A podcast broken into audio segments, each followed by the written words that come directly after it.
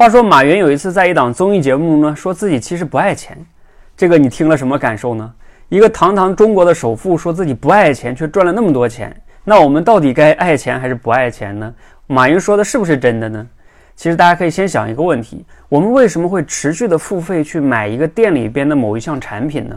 比如说你家楼下的早餐店，或者是某一个品牌的服装啊，等等等等的。其实源自于呢，它给你提供了独特的、不可替代的价值，你才会愿意持续让它去赚你的钱。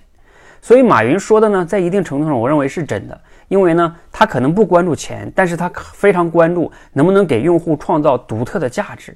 比如说，他创造这些购物平台，包括之前的那个支付宝，为了让买家跟卖家放心嘛，所以这些都是不可替代的价值，所以他才赚了那么多钱。而我们赚不到钱呢，是不是往往是源自于我们太想钱，而没有去想自己到底能给别人提供什么独特的价值呢？你可以去思考一下。